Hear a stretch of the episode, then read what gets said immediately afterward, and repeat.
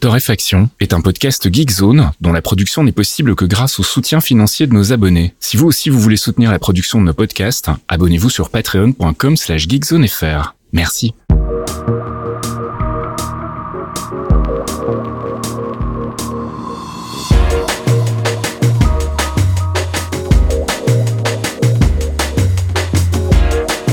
Bonjour Geekzone et bienvenue dans ce 253e épisode de Torréfaction. On se retrouve comme toutes les semaines, ou presque, le jeudi soir pour les abonnés Patreon et le vendredi matin pour les autres avec un petit round-up de l'actu. Salut Caf Oui, bonjour Monsieur Facile Est-ce que ça va bien? Mais écoute, je ne tousse pas comme la semaine dernière, donc euh, on peut faire un podcast. Enfin, je ne tousse pas. Je tousse de manière extrêmement euh, épisodique, donc euh, je suis un peu plus peinard. désolé pour la semaine dernière les gars, j'ai failli être là, voilà.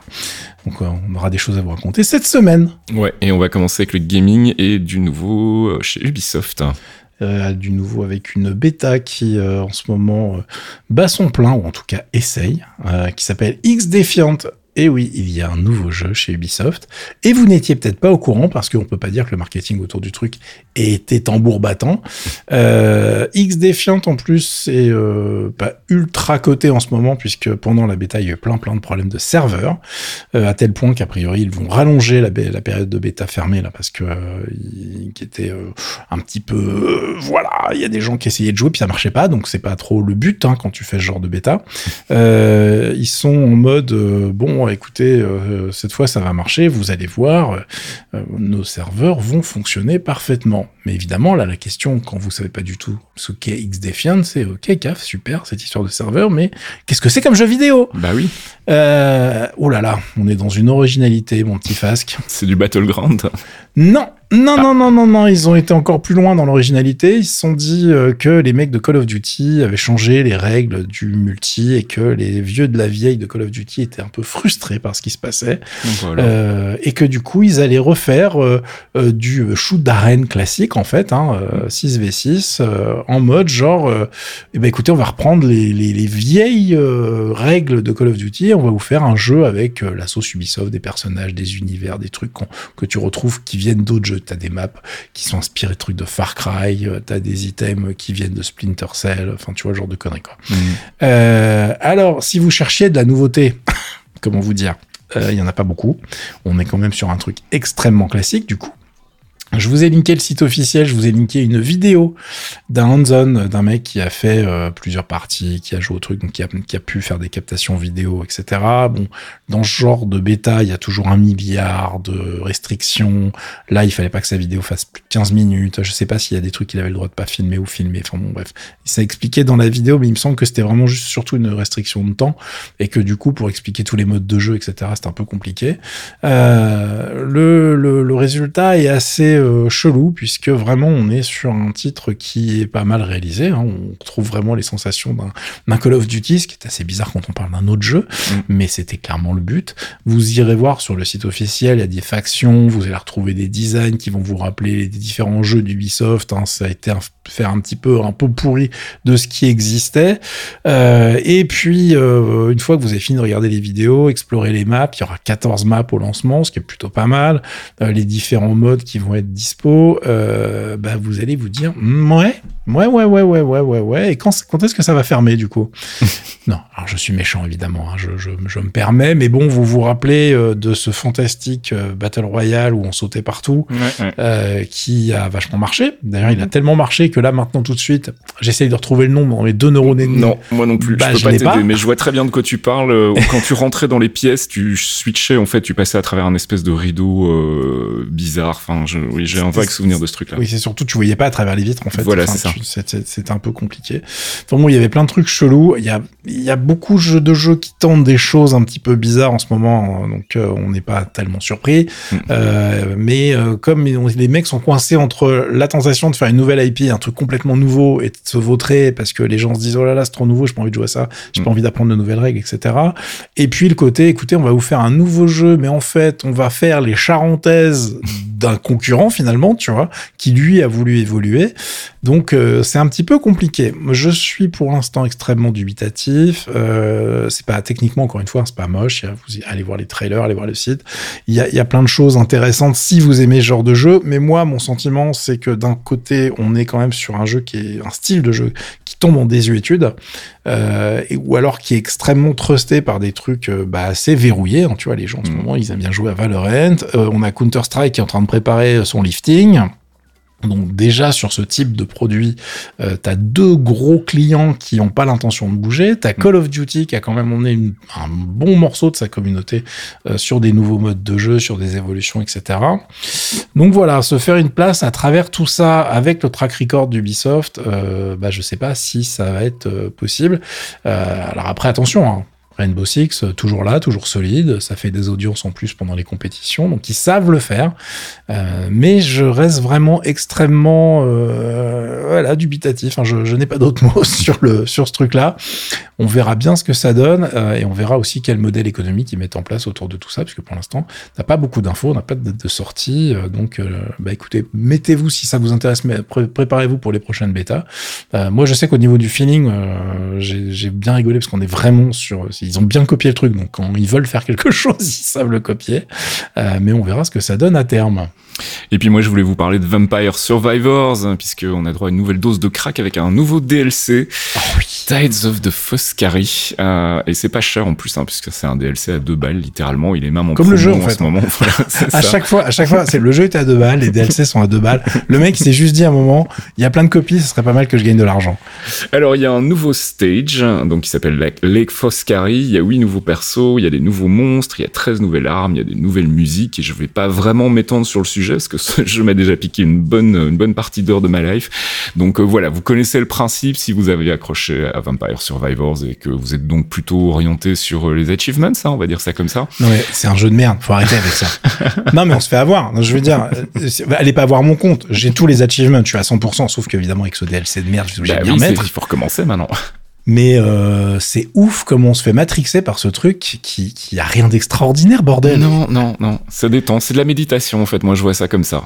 mais moi, je connais des gens qui ont, matri qui ont défoncé le jeu sur ah. la version Steam, hein, et qui ont recommencé sur la version mobile.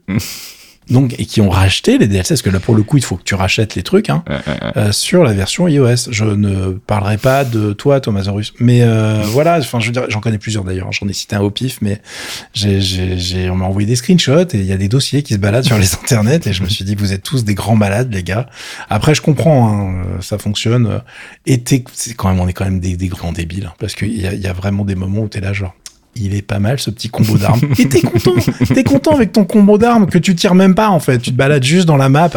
C'est quand même incroyable. Donc euh, bah écoutez, on va y retourner. Qu'est-ce que tu veux que je te dise bah Dans ma tête, j'ai le gif Here we go again de GTA. C'est ça. 1,79€ donc en ce moment en promo sur Steam, Tides of the Foscari. Et puis on va passer du côté des apps et on va un peu se moquer, même si ça me fend le cœur. Oh, j'ai hâte que t'en parles de celle-là. On va parler de Winamp. Hein. Donc je sais plus si on en avait déjà parlé. On avait euh, annoncé qu'il y avait un projet Winamp. Voilà, donc en gros, je rappelle très vite, hein, la marque a été rachetée, enfin c'est même Nullsoft en fait qui a été rachetée en 2014 par une société euh, que je ne citerai pas parce que voilà, euh, une société belge, hein, euh, si je dis pas. En plus, ouais, ouais, ouais. Non. Euh, et ils ont sorti en fait euh, bah, deux petites mises à jour depuis euh, où ils avaient juste corrigé quelques défauts techniques. Euh, et ça faisait un moment qu'ils annonçaient une révolution. Ils sont revenus à la charge, je crois que c'était fin de l'année dernière, avec cette histoire de NFT. Donc comme quoi ils allaient ouvrir en fait un espace aux créateurs, ils allaient leur permettre de vendre leur musique et tout, et bien évidemment tout ça enrobé dans le langage NFT. Donc ça a été un premier backlash qui a vraiment, à mon avis, calmé un petit peu tout le monde du côté de chez Winamp. Et puis là ils viennent de refaire surface en annonçant donc que ça y est, leur fameux Winamp for Creators était disponible et je sais même pas comment voilà. Je, il y a l'expression qui dit j'en attendais rien j'ai quand même été déçu. C'est même ça va au-delà de ça en fait. J'ai donc été voir. Et en gros bah il y a rien qui fonctionne. Euh, le player est un peu buggé. Euh, c'est du web only pour le moment. C'est assez dégueulasse donc. Euh, ils annoncent une application desktop mais je soupçonne que ce sera de l'électron avec un embed web à l'intérieur. Du mauvais électron en plus, plus. Et puis côté créateur bah je sais pas si c'est uniquement en Belgique ou bien si c'est la même chose partout ailleurs mais j'ai eu l'impression de voir passer des messages qui disaient exactement la même chose que moi c'est qu'en gros, bah, des créateurs, il y, en a, il y en avait 8 quand j'ai regardé le premier jour, et ils sont tous derrière un paywall, et en gros, bah voilà, c'est tout ce que tu peux faire. Tu peux pas jouer ta musique en local, ils ont pas encore implémenté toutes les fonctionnalités du player, ça ressemble quand même très très fort à tout ce que Spotify fait de, mal. Donc, enfin bref, c'est une catastrophe industrielle comme j'en ai rarement vu dans le milieu de la tech. Il euh, y, a rien qui va, et les promesses derrière sont, enfin voilà, ils ont toujours, ils parlent toujours de leur NFT, hein, donc ils ont pas lâché l'affaire. Euh, ils ont pas eu le mémo. ils ont pas eu le mémo, et puis surtout, enfin voilà, je, je surfais sur la marque, oui, mais en faisant exactement le contraire de ce que tout le monde attendait. En gros, les gens, qu'est-ce qu'ils demandent quand tu lis les commentaires du, du backlash, parce qu'il y a quasiment que ça, c'est euh, bah non, faites-nous juste une version euh, mise à jour euh, du player classique et puis des nouvelles skins et on sera très très content quoi. Nous, on n'a rien demandé, on veut pas de ce truc et certainement pas d'un machin qui ressemble à Spotify.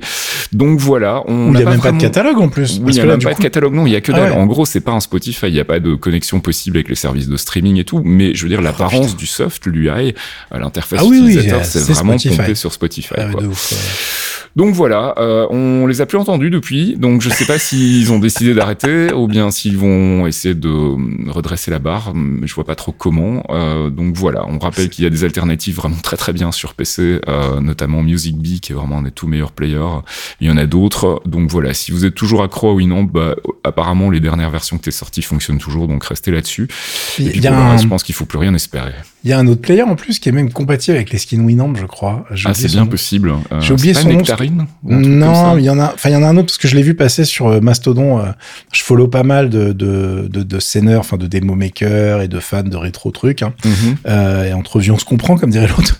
Et euh, il y avait un, j'ai vu passer une vieille, une vieille euh, skin de démo, enfin faite par un groupe de démo mhm. euh, pour Winamp et qui tournait sur un autre player en fait, parce qu'il disait que c'était compatible avec le format de skin de Winamp, ce qui m'a fait marrer puisqu'on est quand même sur des formats qui ont une petite vingtaine d'années là, mhm. voire plus. Hein. Donc, donc voilà, en tout cas, effectivement, tu me l'as bien vendu. Voilà, le Winamp moderne, j'ai bien envie d'aller l'essayer. Hein. Ça a l'air extraordinaire. Bon, allez, on reste dans les apps et tu voulais nous parler de la nouvelle version de Vivaldi. Est-ce que c'est la cata aussi Non, non, je c'est Vivaldi, ils ont un problème. Donc on va parler de la version 6.0 qui vient de sortir, qui est sortie cette semaine. Euh, Vivaldi, ils ont un seul souci dans la vie, c'est que le marché des browsers, il est très compliqué, très compliqué pour gagner sa vie, ça vous le savez déjà. Euh, quand tu t'appelles pas Google et que tu vends pas de la pub dans tes trucs, euh, et il est compliqué parce qu'au bout d'un moment, tu te dis bon bah en fait, c'est fait pour afficher des pages web. Et après, donc, comment, on fait? Est-ce qu'on qu'on complexifie le jeu? Est-ce qu'on vous donne plus d'options? Comment ça va être géré, etc. Vivaldi, clairement, euh, bon, il y, a deux problèmes. En plus, t'as les puristes qui vont dire oui, mais de toute façon, c'est basé sur Chromium, donc je l'installerai jamais. Fair enough, je comprends complètement. Je suis pas loin de faire partie de cette race-là. Hein. Nous sommes les, les ultras, tu vois. c'est, Firefox ou rien. Eux, ils ont même pas fait leur moteur de rendu. On veut pas en entendre parler. C'est un autre. On va même pas rentrer dans ce débat-là mais il existe, hein, sachez-le. Euh, mais du coup, dans les navigateurs basés sur Chromium, il y en a plein qui essayent de se démarquer en disant voilà, on va apporter des nouvelles fonctionnalités, ça va être extraordinaire, vous allez voir, ça va révolutionner votre façon de travailler, blablabla, blablabla. Euh, le dernier en date dont je vous ai parlé, qui a été assez loin, qui tente des trucs très très nouveaux, c'est Arc, euh, qui existe toujours pas sous Windows d'ailleurs, qui a sorti une version hyper castrée qui sert à rien sur iOS en plus. Je sais même pas pourquoi ils sont fait chier avec cette version, bref, euh, et qui a plein d'autres problèmes. Mais bon, ça existe, euh, ça tente des trucs, why not? Vivaldi, c'est vraiment le navigateur des gens qui vont bricoler des trucs dans tous les sens, tu vois? Euh, mm. C'est le navigateur de Mr. P, hein, pour les vieux de la vieille qui connaissent bien le site. Euh, c'est le monsieur qui sauve le site quand je casse un truc. c'est-à-dire à peu près toutes les semaines quand je fais une upgrade qui va pas se faire correctement et que j'ai décidé de pas mettre les mains dans la ligne de commande. Mm. Euh, mais du coup, euh, la version 6, ils ont rajouté des trucs qui existent ailleurs et justement celui qui les a mis au goût du jour, qui les a mis un peu sur le devant de la semaine, c'est Arc Browser. Euh, donc là, ils ont rajouté ce qu'on appelle les workspace. Les workspace, c'est une façon en fait toute euh, intégrée au browser, euh, toute simple, de pouvoir regrouper tes tabs. C'est-à-dire que tu es en train de bosser sur un truc, un nouvel, un nouvel article, au lieu d'ouvrir 50 tabs de plus dans la même putain de fenêtre, euh, là tu vas te faire un nouveau workspace, tu fais ta recherche et tu peux switcher et donc mettre à jour, changer tes groupes de tabs à la volée. C'est un truc qui est appro... Enfin, Arc fait ça, c'est vraiment le fond de commerce entre guillemets de Arc.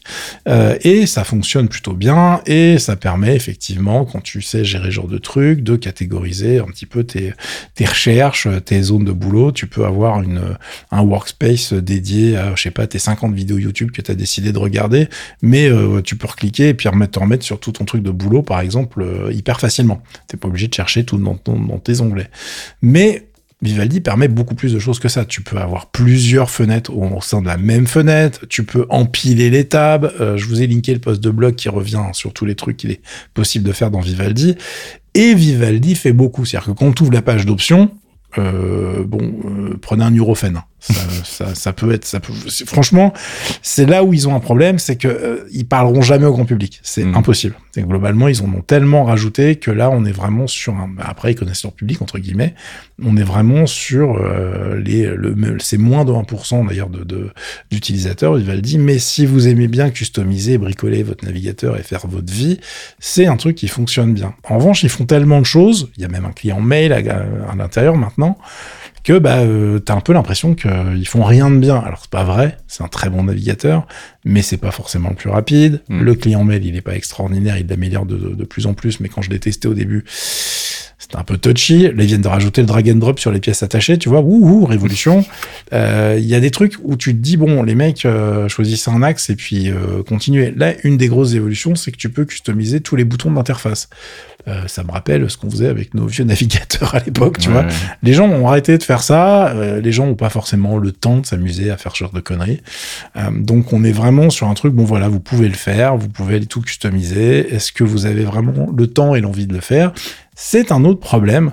Euh, donc, euh, moi, je suis content que ça existe euh, et je me dis vraiment, c'est bien ce qu'ils font.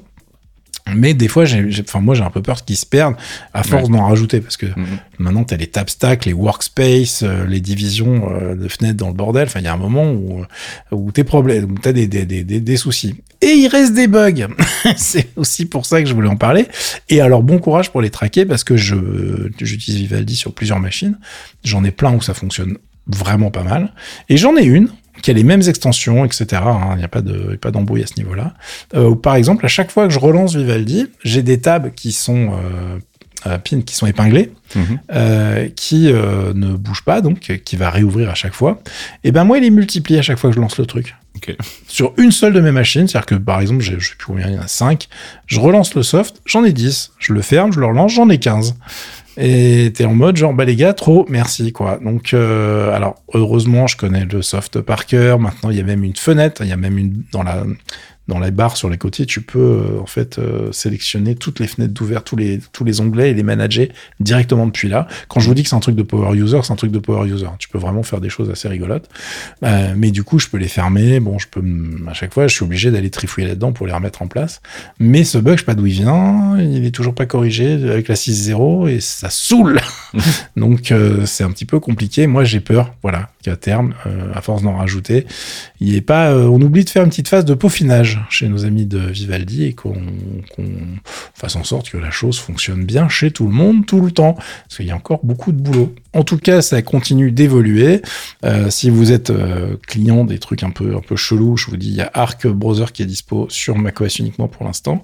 Et puis bah, Vivaldi, donc qui continue d'évoluer. Et euh, pour ceux qui veulent être toujours sur Firefox, comme moi par exemple, sachez qu'en fait l'histoire des workspace et compagnie, pour le moment, pour moi, à mon sens, c'est bah, lui qui s'en sert le mieux puisque tu peux avoir des containers en fait, ça s'appelle euh, des containers tab en fait euh, chez Firefox. Alors tu peux pas tous les switcher à la fois, certes, donc ça c'est un truc qu'il faudrait peut-être rajouter, mais qui gère les profils en même temps. C'est-à-dire que tu peux avoir euh, plusieurs comptes Gmail ouverts ou plusieurs comptes en fait où tu es identifié avec des trucs différents à chaque fois. Et Arc t'oblige à avoir- un profil complètement séparé, par exemple, qui est pas synchronisé. Enfin, ils font des trucs finalement qui sont moins bien faits que dans Firefox.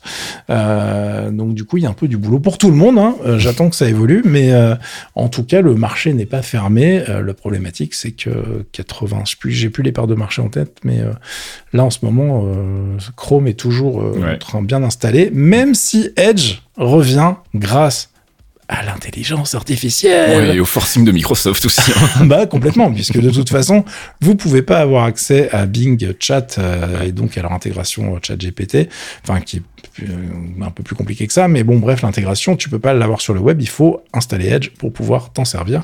Euh, tu sens le forçage à 2000 km. Bravo les mecs. Allez, on passe du côté de la culture et je voulais vous parler du nouvel album de Nathan Fake. Nathan Fake, c'est un producteur britannique, c'est son sixième album. Et moi, je l'avais découvert, enfin, comme tout le monde, en fait, puisque c'était son premier single en 2000, 2003. Euh, c'était le morceau Hot House qui avait bien cartonné dans les clubs. Et puis, il a sorti l'album Drowning in a Sea of Love, là aussi sur le label Border Community. C'est le label de James Holden, un autre grand monsieur de la musique électronique. On l'a retrouvé ensuite sur Ninja Tune. Et puis, donc, là, il vient de sortir son sixième album sur son propre label, comme le précédent, le label Cambria Instruments. Et c'est toujours un son euh, techno-mélodique un peu abstrait, avec des constructions assez folles, une production petits oignons. Euh, quelques morceaux qui me font quand même beaucoup penser à du John Hopkins à certains égards. Donc voilà, si vous êtes fan de John Hopkins, jetez une oreille sur ce nouvel album de Nathan Fake, Crystal Vision, qui tourne beaucoup dans mes oreilles en ce moment. Et je vous propose un petit extrait, un morceau qui s'appelle The Grass, avec en guest les Californiens de Wizard Apprentice.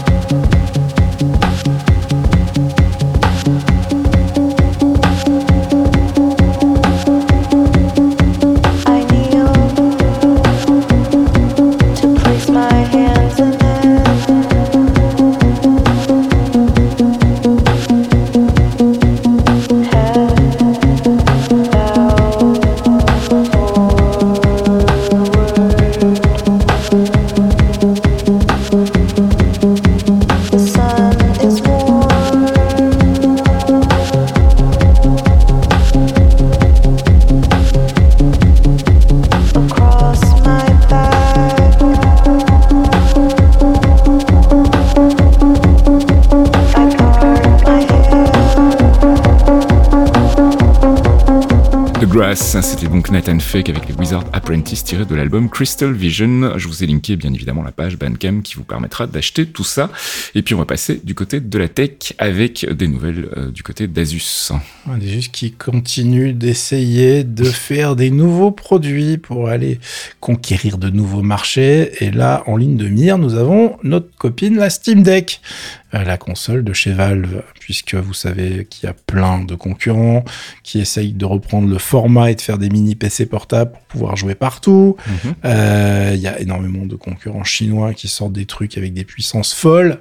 Le problème, c'est que les tarifs sont fous aussi euh, et l'autonomie pas forcément extraordinaire. Donc ça, ça fait des packages qui ont du mal à concurrencer finalement la Steam Deck. Je rappelle que, je sais pas si on dit un Steam Deck ou une Steam Deck d'ailleurs. Hein, démerdez-vous dans les commentaires, faites-moi plaisir. Ça va être le même débat pour un Game, Boy, une Game Boy, super. Hein. Moi j'adore, moi j'aime bien foutre la merde. Hein. Débrouillez-vous. Hein.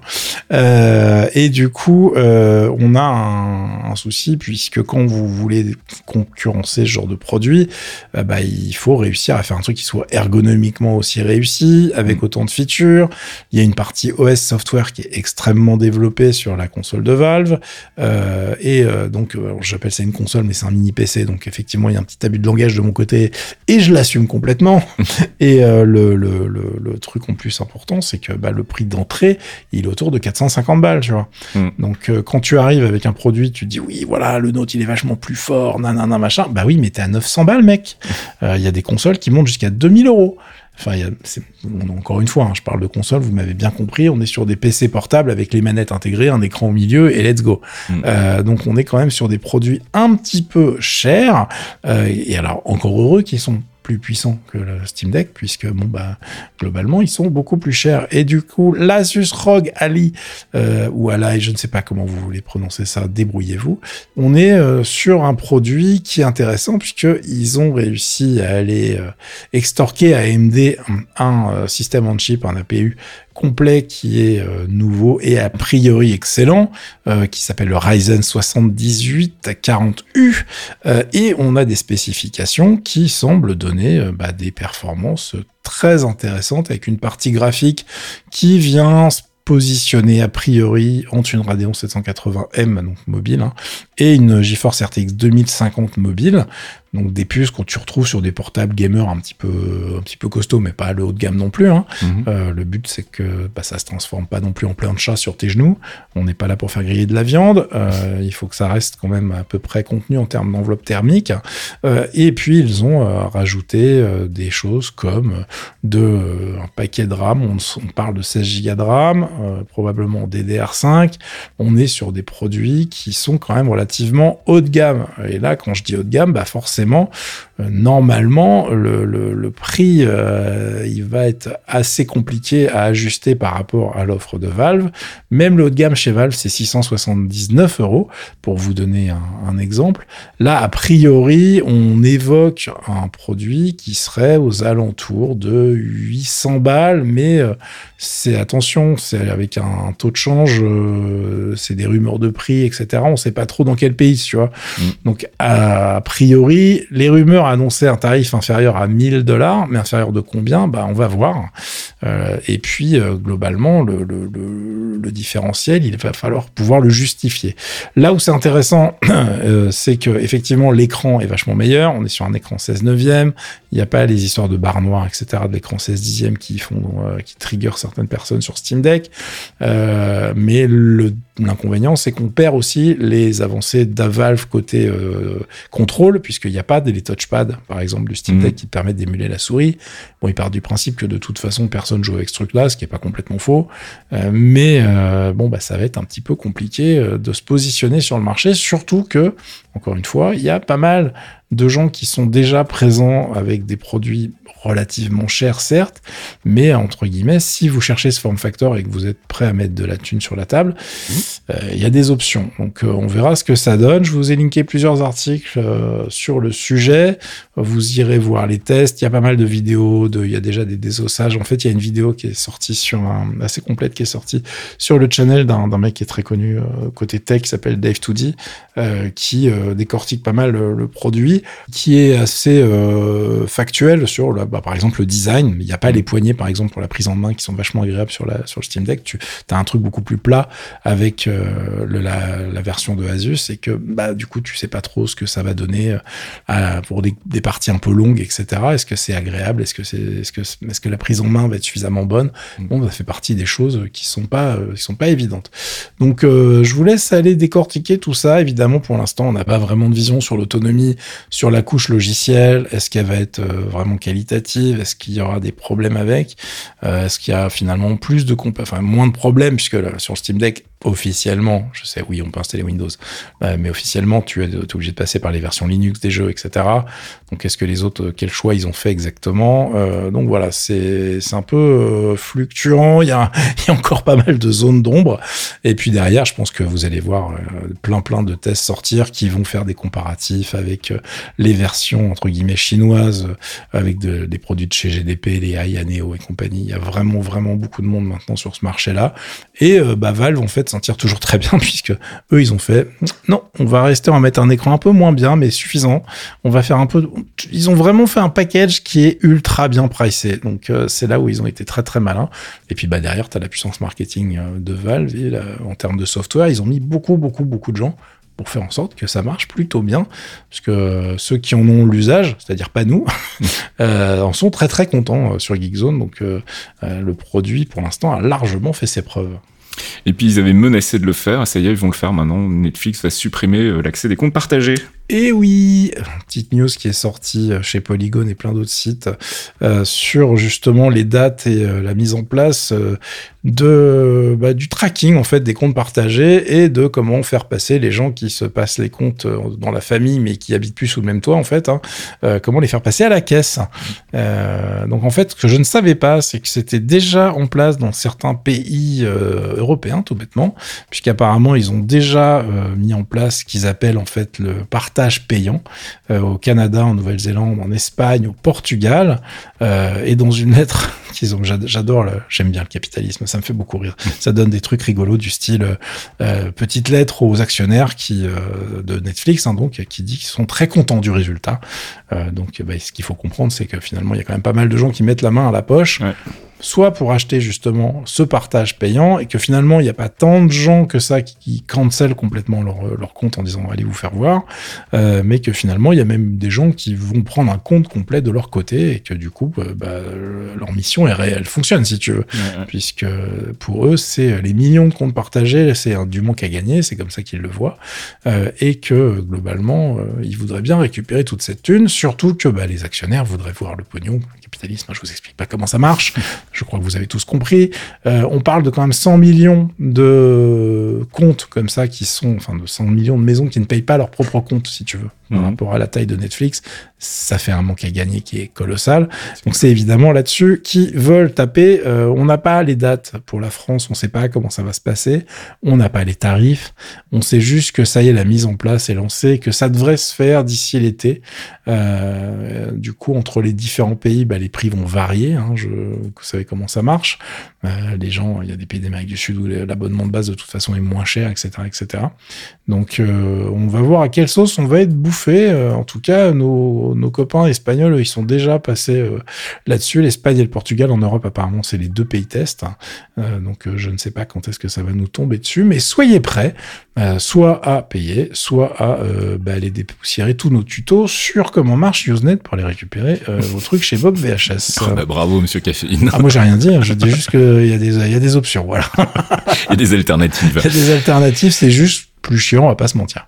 Allez, on termine ce 253e épisode de Torréfaction avec une petite news sur la Nvidia GeForce RTX 4070. les reviews sont sortis pour la petite 4070 qui vient épauler la 4070 Ti dont on avait déjà parlé. Je vous ai linké un papier de Ars Technica qui fait le tour de la bestiole, mais euh, il y en a déjà beaucoup d'autres sur le net. Hein. C'est juste que celui-là a été rigolo parce qu'il y a plein de photos qui la mettent à côté d'une 4080 et c'est assez marrant puisque euh, bah, la 4070, on dirait un jouet à côté. Hein. Elle est toute petite. En fait, elle n'est pas toute petite. Elle a la taille d'une carte normale des générations précédentes. En fait, hein. La 4080, vous savez tous qu'elle était un petit peu euh, mouse costaud. Euh, mais là, quand on voit toutes les photos côte à côte qu'ils ont fait, c'est assez drôle parce que elle fait vraiment, mais elle est trois quarts, deux gros tiers de l'ancienne. Et puis en épaisseur, on, on, doit être à la moitié en fait. Donc c'est vraiment différent comme format. et on est sur une version de puce qui n'a rien à voir. je ne vais pas vous réexpliquer, mais sur les euh, différentes gammes 4000, on a plusieurs versions de puces, comme d'habitude. Mais à la base, rappelez-vous, il y avait une 4080 avec 12 Go de RAM qui devait sortir, qui a été unlaunched pour devenir la 4070 Ti, puisqu'elle avait une puce complètement différente. C'est la même qu'on retrouve dans la 4070, mais bah, castrée, hein, comme d'habitude. Donc, euh, il y a moins de cul d'accord. On passe de 7680 à 5888. On a une vitesse boostée qui est moins importante. On passe de 2 Go 6 à 2,4 4075. Euh, on a un memory bus qui reste le même à 192, sachant que sur la 4080 et la 4090, on est respectivement à 256 et 384. Donc on est vraiment sur des produits qui sont euh, bah, bien étagés en termes de performance. Euh, on reste sur 12 Go de RAM GDDR6X sur la 4070 comme le, sur le reste de la gamme. Et on est sur une consommation d'environ 200 watts contre 285 pour la 4070 Ti, 320 sur la 4080 et 450 sur la 4090. Euh, oui, il faut en avoir besoin ou avoir un petit Euh, le résultat, en fait, il est plutôt, euh, bon puisque la série 4000 excelle en fait en termes de perf, surtout quand on a des jeux qui gèrent le DLSS, le DLSS 2, le DLSS 3.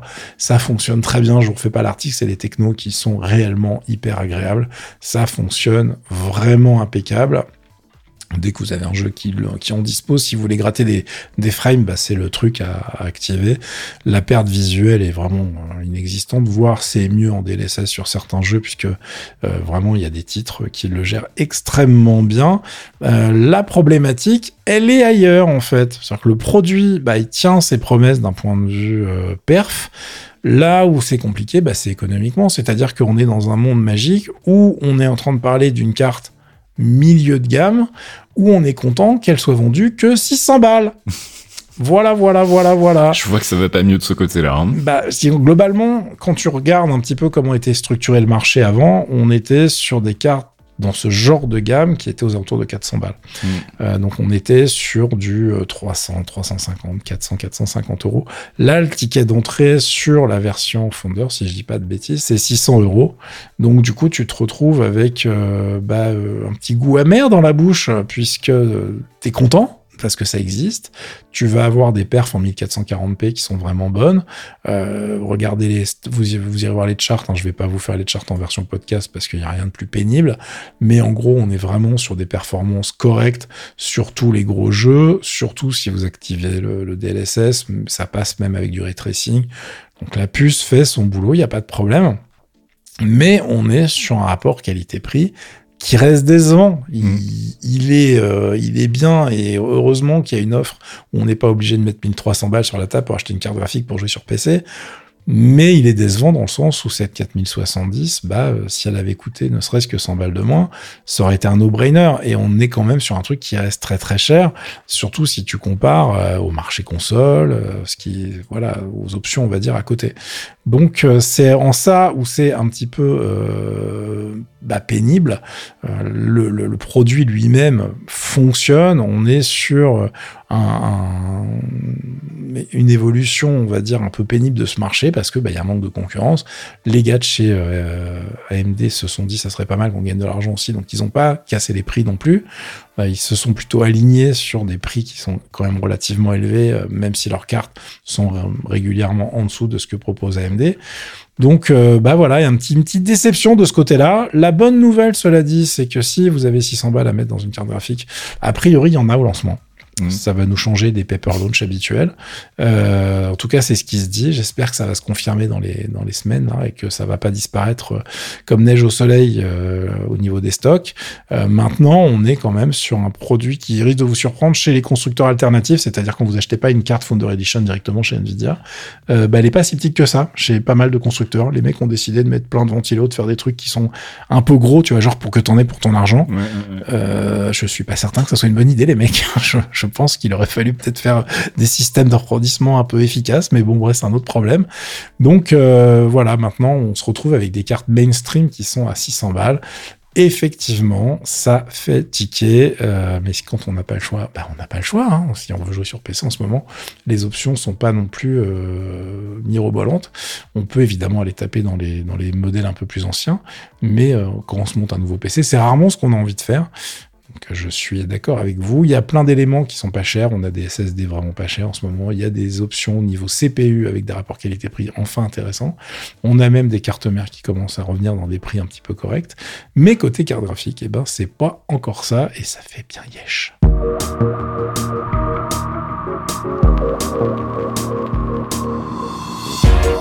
Et c'est la fin de ce 253e épisode de Torréfaction. On remercie comme d'habitude nos abonnés Patreon sans qui tout cela ne serait pas possible. Patreon.com slash geekzonefr. Et j'en profite d'ailleurs pour glisser un petit message. Euh, les démons du midi vont revenir très bientôt. Ça y est, on a enfin pu euh, relativement se coordonner. et essayer de fixer des dates et tout. Donc il y aura une 99e et il y aura une centième et il y aura aussi un petit bonus dont je vous parlerai quand euh, on aura un petit peu décidé comment ça va s'organiser. Voilà, je voulais vous rassurer donc les fans des démons du midi. On avait promis qu'on irait jusqu'à la centième. On ira jusqu'à la centième et il y aura des dates bientôt, j'espère, à vous communiquer. Voilà. Comme euh, le podcast joystick, tu veux dire Aussi, d'ailleurs, il va falloir qu'on trouve un moment et ça sera pas ce week-end parce que je suis pas là. Donc euh, voilà, ça sera pour le week-end prochain. Les gars, j'aime bien mettre un petit pavé dans la mare de temps en temps. Ça nous met un peu un coup de pression. Après, on regarde nos agendas et on fait Ah ouais, mais c'est pour ça qu'on l'a pas fait. et puis toi, t'étais malade. Et puis toi, t'étais pas là. En, en ce moment, on a vraiment des voilà des agendas un peu compliqués. Mm. Euh, mais euh, je vous jure, des fois, on, c'est pas de notre faute. hein, mais on, on va le faire. On, va, on aime bien le faire en plus. hein. C'est juste qu'on n'est pas très organisé et qu'on n'a pas eu de chance. Voilà. Et quoi qu'il en soit, de toute façon, on se retrouve la semaine prochaine pour un nouvel épisode de Torréfaction. D'ici là, passez un bon week-end. À bientôt. Ciao Ciao, ciao.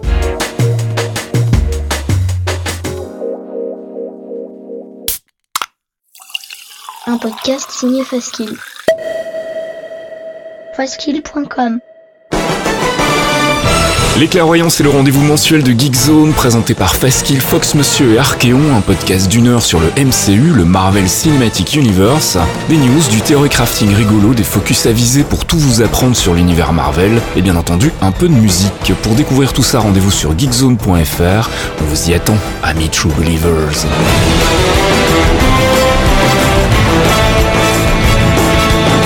Care how you speak. Loki is beyond reason, but he is of Asgard. And he is my brother. He killed 80 people in two days. He's adopted.